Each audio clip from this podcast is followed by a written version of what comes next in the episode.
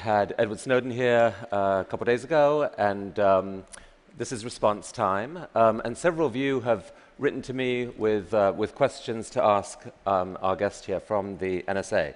So Richard Ledgett is the 15th Deputy Director of the National Security Agency, um, and um, he's a senior civilian officer there, acts as its Chief Operating Officer, guiding strategies, setting internal policies and um, serving as the principal advisor to the director. And all being well, um, welcome Rick Ledgett to TED.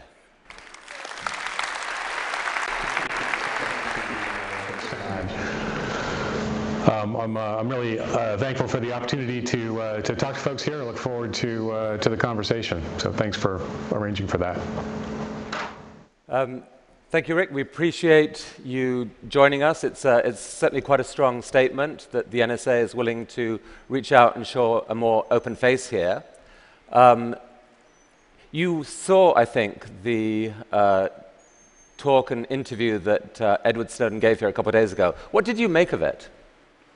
So I think um, uh, it was it was interesting. It was uh, we didn't realize that uh, that he was going to show up there. So uh, uh, kudos to you guys for uh, for arranging a nice surprise like that.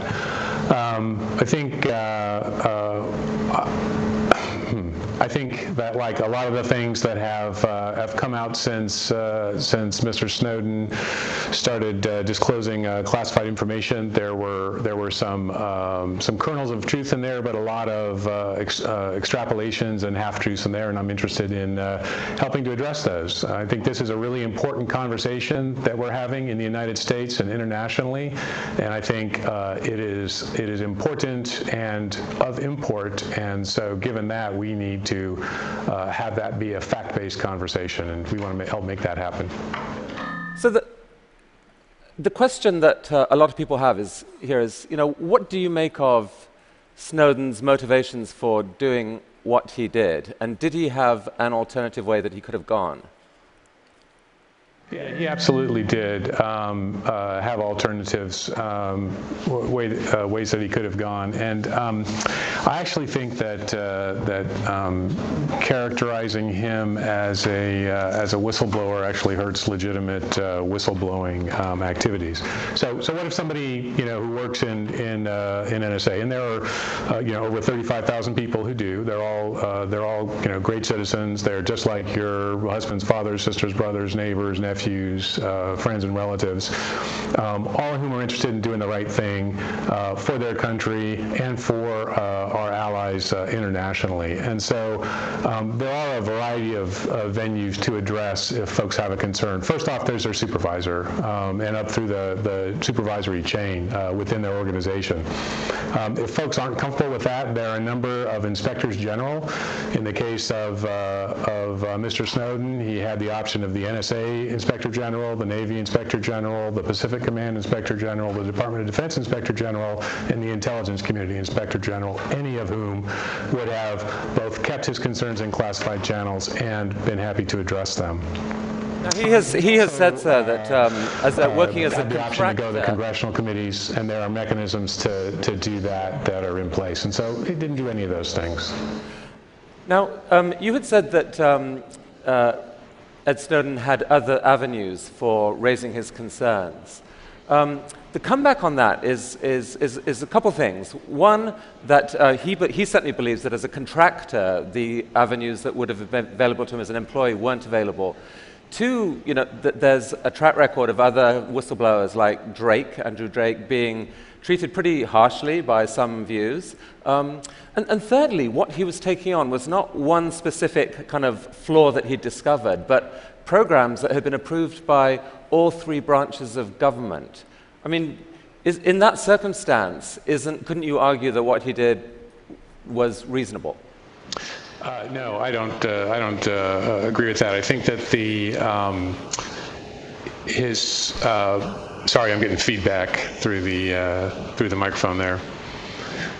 The um, actions that he took uh, were inappropriate because of the of the fact that he um, put put people's uh, lives at risk, basically in the long run. And I know there's been a lot of talk in the uh, uh, in the uh, public by uh, Mr. Snowden and some of the journalists that say that uh, the things that have been disclosed have not put put national security and, and people at risk, and that is categorically not true. The um, they actually they actually do.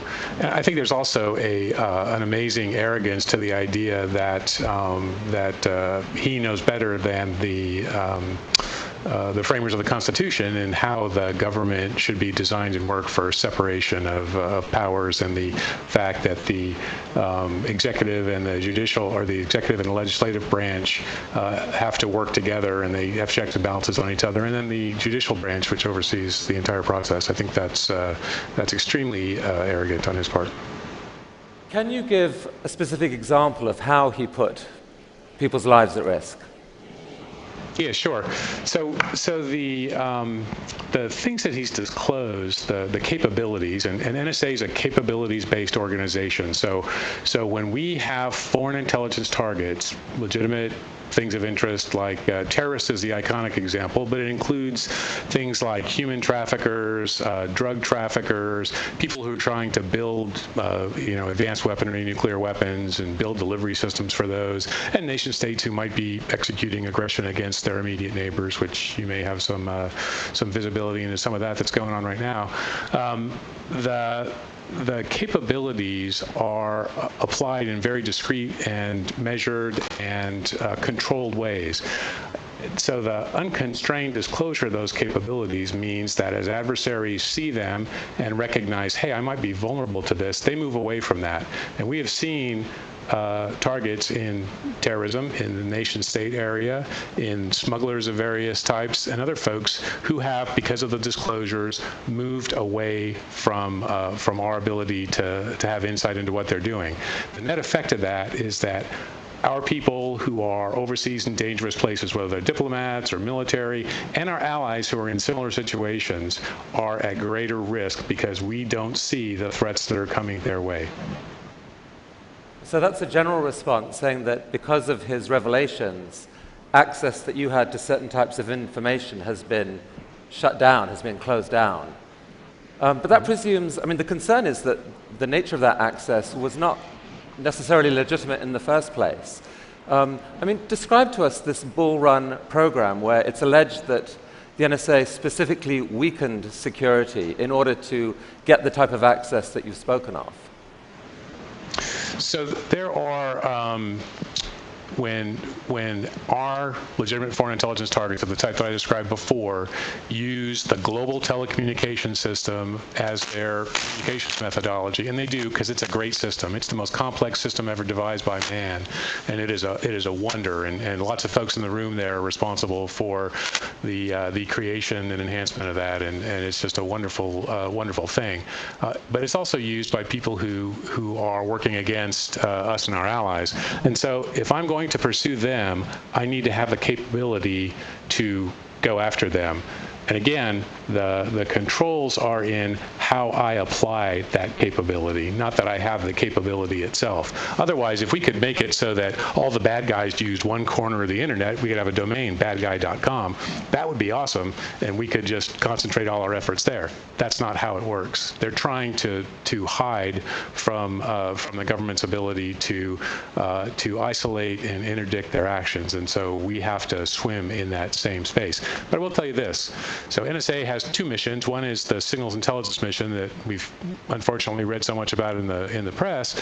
The other one is the information assurance mission, which is to protect the national security systems of the United States. And by that, that's things like the, the communications that the president uses, the communications that control our nuclear weapons, the communications that our military uses around the world, and the communications that we use with our allies and that some of our allies themselves use. And so we um, make recommendations on standards to use, and we use those same standards. And so we are invested in making sure that those communications are secure for their intended purposes. But it, it sounds like you're, what you're saying is that when it comes to the internet at large, um, um, any kind of strategy is fair game if it improves America's safety. And I think, I think this is partly where there's such a, a divide of opinion. That there's a lot of people in this room and around the world who think very differently about the internet. They think of it as a momentous invention of humanity, kind of on a par with the Gutenberg press, for example. It's the, it's the bringer of knowledge to all, it's the connector of all, and it's viewed in those sort of um, uh, idealistic terms. And from that lens, what, what the NSA has done is equivalent to the authorities back in Germany in, inserting some device into every printing press that would reveal which books people bought and what they read. Can you understand that from that viewpoint, it, a, a, it, it feels outrageous? I, I, do understand that. I actually share the view of the utility of the internet, and I would argue it's bigger than the internet. It is the global telecommunications system. The internet is a big chunk of that, but there is a lot more. And I think that um, that people have legitimate concerns about the um, about the um, balance between transparency and secrecy. That's sort of been couched as a balance between security and national. I mean, uh, between privacy and national security. I don't think that's the right framing. I think it really is transparency and secrecy. And so that's the national and international conversation that we're having, and, and we want to participate in that. We want people to participate in an informed way. So, so there are things, um, let, me, let me talk about that just a little bit more. There are things that we need to be transparent about our authorities, our processes, our oversight, who we are. We NSA have not done a good job of that, and I think that's part of the reason that this is so uh, has been so revelational and so sensational uh, in the media. Nobody knew who we were. We were the no such agency to never say anything. Um, you know, the, the, there's a there's takeoffs of our logo with of an eagle with uh, headphones on uh, around it, and so that's sort of the the uh, public characterization. And so um, so we need to be more transparent about those things. What we don't need to be transparent about because it's bad for the U.S., it's bad for all those other countries that we work with, and that we help provide information that helps them secure themselves and their people. Um, it's bad to expose um, operations and capabilities in a way that uh, that allows the the people that we're all working against, the the um, you know generally recognized um, uh, bad guys, to counter those. But isn't it also bad to deal a kind of body blow to um, the American companies that have essentially given the world most of the internet services that matter? It is. It's really the the, the companies are are in a in a tough position, um, as are as are we, because the companies, um, you know, we compel them to provide information, just like every other nation in the world does. Every every uh, uh, industrialized nation in the world has a lawful intercept program where they are requiring companies to provide them with information that they need for their security, and and the the companies that are involved have complied with those programs in the same way that they have to do when they're operating in Russia or the UK or China or India or you know uh, France, any country you choose to name. And so uh, the fact that these revelations have been sort of broadly characterized as you can't trust company A because your privacy is um, is suspect with them is actually um, uh, only accurate in the sense that it's accurate with every other company in the world that deals with any of those countries in the world. And so it's being picked up by people as a marketing advantage, and it's being marketed that way by several countries, including in some of our allied countries where they are saying, hey, you can't trust the U.S., but you can trust our telecom company because we're safe. And they're actually using that to counter the very large technological edge that U.S. companies have in, in areas like the cloud and internet-based technologies. You're, you're sitting there with the American flag, and, and uh, you know, the American Constitution guarantees freedom from unreasonable search and seizure. How, how do you characterize the American citizen's right to privacy? Is there such a right? Yeah, of course there is. I think that, uh, that and, and, we devote an inordinate amount of time and pressure, inordinate and appropriate, actually, I should say, amount of time and effort in order to ensure that we uh, that we protect that privacy and beyond that, the privacy of citizens around the world. It's not just Americans. Um, you know, several several things come into play here. First, we're all on the same network. My communications, I, am a I'm a user of a particular um, internet uh, email service that is the number one uh, email service of choice by terrorists around the world. Number one. And so I'm there right beside them in, in email space, in the internet. Uh, and so we need to be able to pick, pick that apart and find the, uh, the information that's relevant.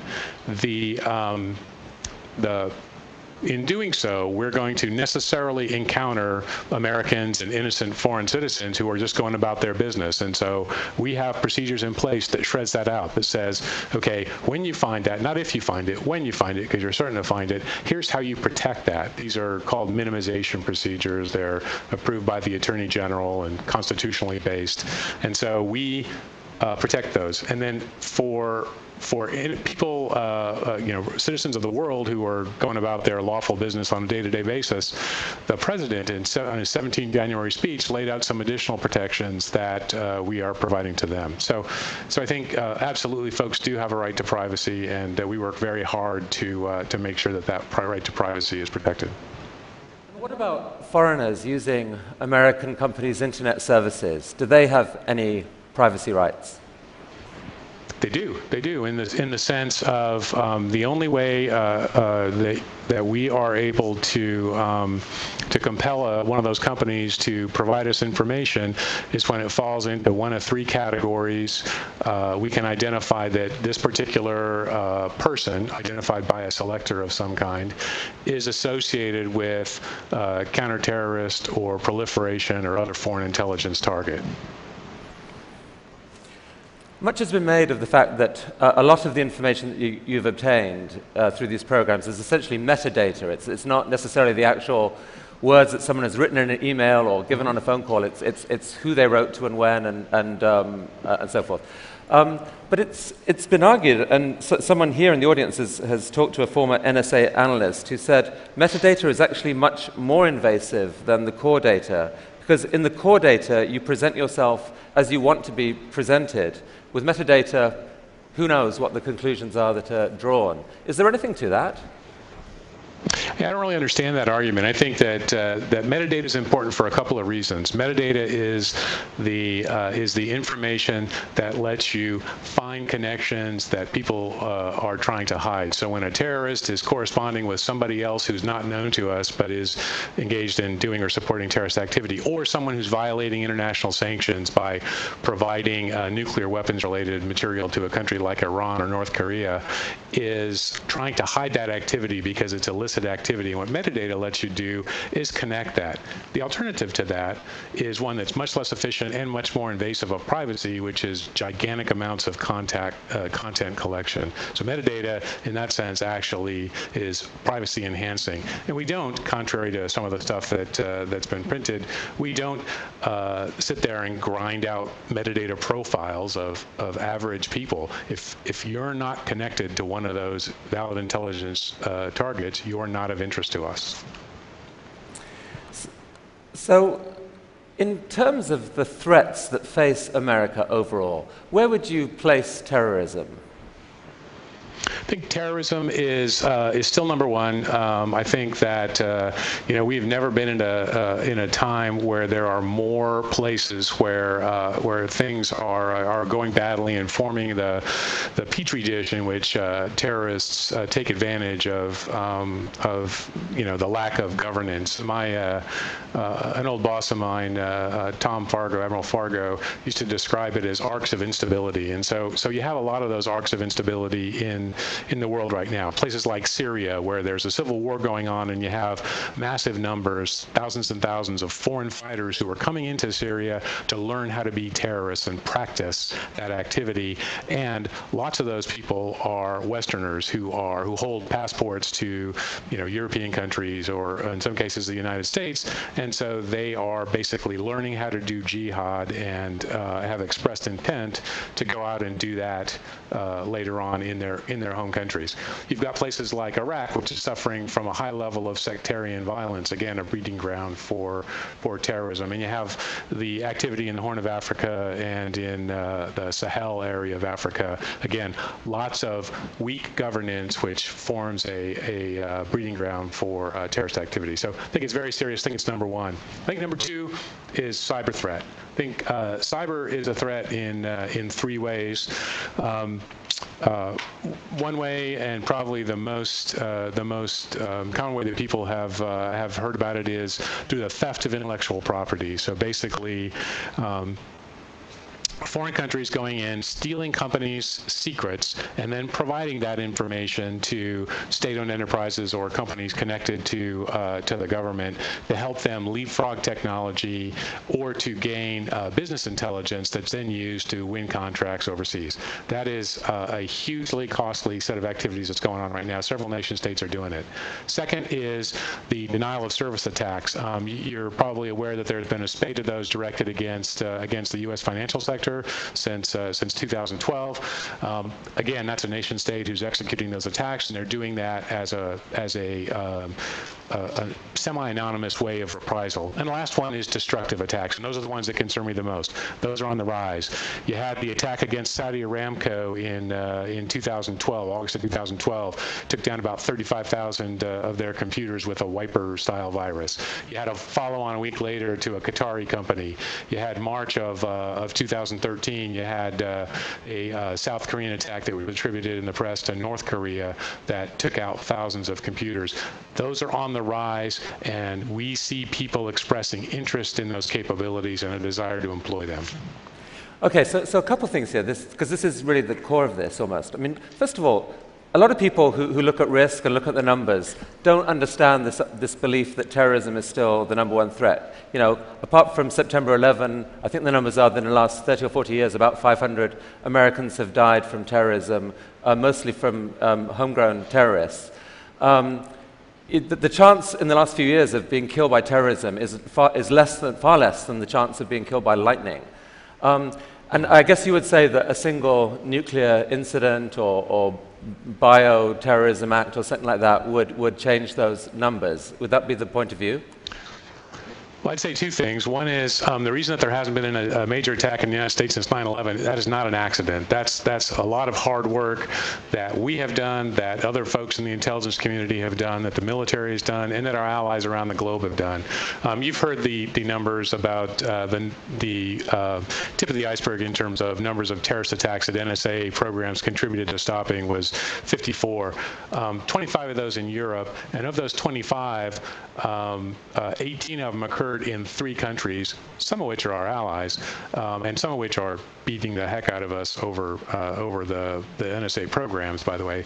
Um, so that's not an accident that those things happen. That's hard work. That's us finding intelligence on terrorist activities and interdicting them in one way or another through law enforcement, through uh, cooperative activities with uh, with other countries, and sometimes through uh, through military action. Um, the uh, the other thing I would say is that your idea of um, of uh, uh, nuclear or, or chem bio threat is is not at all far fetched, and in fact there are a number of groups who have for several years expressed interest and desire in obtaining those capabilities and work towards that. It's also been said that of those 54 uh, alleged incidents, that as few as zero of them were actually anything to do with these controversial programs that uh, Mr. Snowden revealed. Um, that, that, it was basically through other forms of, of intelligence um, that you're, you know, you're looking for a needle in a haystack, and the effect of these, these programs, these controversial programs, is just to add hay to the stack, not to really find the needle. The needle was found by other methods. Isn't that, isn't that, uh, isn't there something to that? No, that's actually uh, there. There are two programs that are typically implicated in, in that discussion. One is the uh, the Section 215 program, the the U.S. telephony metadata program, and the other one is the uh, it's popularly called the PRISM program. It's actually Section 702 of the FISA Amendment Act, but um, the um, uh, 215 program is only relevant to threats that are directed against the United States, and there have been uh, a dozen threats where that was implicated. Now, what you'll what you'll see people say publicly is there's no but-for case, and so there's no there's no case where but for that, the, the threat would have happened. But, but that actually uh, indicates a, uh, a lack of understanding of how um, investigations, terrorist investigations actually work. If you think about on television, you watch a murder mystery. What do you start with? You start with a body, and then they work their way from there to solve the crime. We're actually starting well before that, hopefully before there are any bodies, and we're trying to build the case for who the people are, what they're trying to do, and that involves massive amounts of information. Think of it as a mosaic. And it's hard to say that any one piece of a mosaic was necessary to building the mosaic, but to build the complete picture, you need to have all the pieces of information. On the other, the non-U.S. related threats out of those 54, the other 41 of them, or 42 of them, um, the, uh, the uh, PRISM program was hugely relevant to that, and in fact was material in, uh, in contributing to stopping those attacks. Snowden said two days ago that terrorism has always been, uh, in what, what is called in the intelligence world, a cover for action. Uh, that it's, it's something that, you know, because it evokes such a powerful emotional response in people, it, it allows the initiation of these programs to, um, to achieve powers that an organization like yours couldn't otherwise have. Is there any internal debate about, about that? Yeah, uh, I mean, we, we debate these things all the time, and there is discussion uh, that goes on at the um, in the executive branch and within uh, within NSA itself uh, in the intelligence community about what's right, what's proportionate, what's the correct thing to do. And it's important to note that the programs that we're talking about were all authorized by two different presidents, two different political parties, by uh, Congress twice, and by uh, federal judges 16 different times. And so it's not a um, a this is not NSA running off and do its, doing its own things. This is a legitimate activity of the of the United States foreign government that was agreed to by all the branches of the United States government, and President Madison would have been proud. And yet, um, when congressmen discovered what was actually being done with that authorization, many of them were, were, were completely shocked. Um, or do you think that that is not a legitimate reaction, that it's only because it's now come out publicly that they really knew exactly what you were doing with the powers they had granted you. So, I think Congress is a big body. There's 535 of them. Uh, they uh, and they change out frequently. In the case of the House, every two years. And I think that um, the uh, uh, NSA provided all the relevant information to our oversight committees, and then the dissemination of that information by the oversight committees throughout Congress is something that uh, that they manage. Um, I, I, I, think I would say that uh, Congress uh, uh, members had the opportunity to uh, to make themselves aware, and in fact, a significant number of them, the ones who are assigned oversight responsibility, did have visibility to that. And you've actually had the chairs of those committees say that in public. Now, you mentioned the threat of cyber attacks, and I d- I don't think anyone in this room would disagree that that is a huge concern. But do you accept that there's a trade off between offensive and defensive strategies, and that it's possible that the very measures taken to, quote, weaken encryption and allow yourself to find the bad guys might also open the door to forms of cyber attack? So I think that uh, uh, two things. Um, one is uh, you said weaken encryption. I didn't. Um, and the other one is that uh, that the um, the NSA has has both those missions, and we are heavily biased towards defense. And and actually, the vulnerabilities that we find in the overwhelming majority of cases, we disclose to the people who are responsible for those uh, for manufacturing or developing those products. We have a great track record of that, and we're actually working on a proposal right now to be transparent and to publish transparency reports in the same way that the uh, the internet companies are uh, are being allowed to publish transparency reports for them. We want to be more transparent about that. Um, so again, we eat our own dog food. We use the standards. We use the products that we uh, uh, that we recommend, and so uh, you know it's in our interest to to keep our communications protected in the same way that other people's need to be. Edward Snowden um, when after his talk was um, wandering the halls here in the, in the bot, and um, I heard him say to a couple of people, you know, they asked him about what, it, what he thought of the NSA overall, and he's, he was very complimentary about the people who work with you. Um, he said that it's, it's a really um, um, impassioned group of employees who believe, who are seeking to do the right thing, and, um, and that they're being the, the problems have come from just some badly conceived policies. He, he came over certainly very um, reasonably and calmly. He didn't come over like a crazy man. Would, is, would you accept that at least, even if you disagree with um, how he did it, that he has opened a debate that matters? So I, I think that the discussion is an important one to have. Um, I do uh, uh, I do not like the way that he did it. I think there were a number of other ways that that he could have done that that would have um, not endangered uh, our people and our our uh, the people of other nations uh, through losing visibility into what uh, what our adversaries are doing. but but I do think it's an important conversation. I mean, it's, it's been reported that there's almost a difference of opinion um, with you and your colleagues over any scenario in which he might be offered an amnesty deal. I think your boss, General Keith Alexander, has said that that would be a terrible example for others. Um, you can't negotiate mm-hmm. with someone who's, who's broken the law in that way. Um, but uh, you've been quoted as saying that if Snowden could prove that he was surrendering all undisclosed documents, that a deal maybe should be considered. Do you, do you still think that? Yeah, so so actually, I, this is my favorite uh, thing about that 60 Minutes interview was all the misquotes that came from that. What I actually said in response to a question about, you know, would you entertain any discussions uh, uh, of, um, you know, mitigating, uh, uh, uh, you know, action against Snowden, I said, yeah, it's worth a conversation.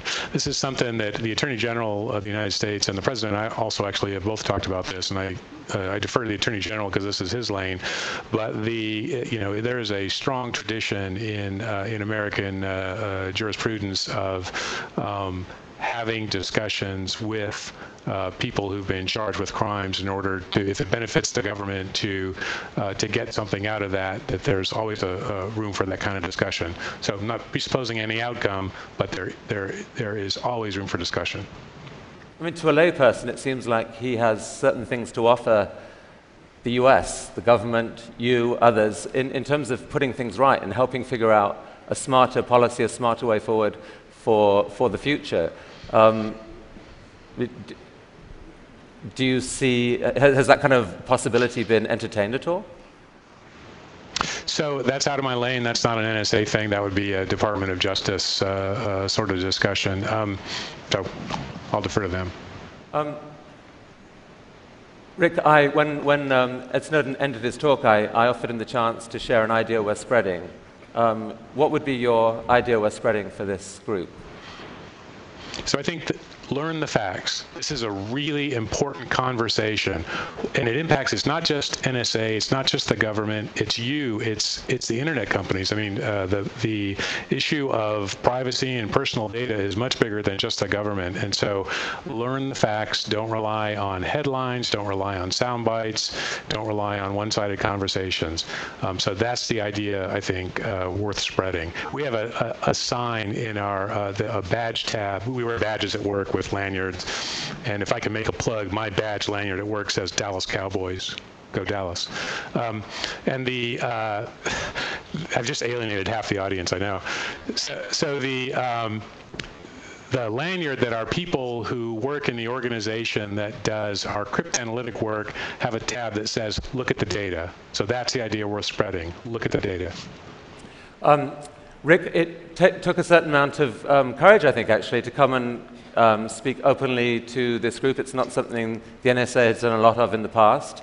And, uh, and plus, the technology has been challenging. We truly appreciate you doing that and sharing in this very important conversation. Thank you so much.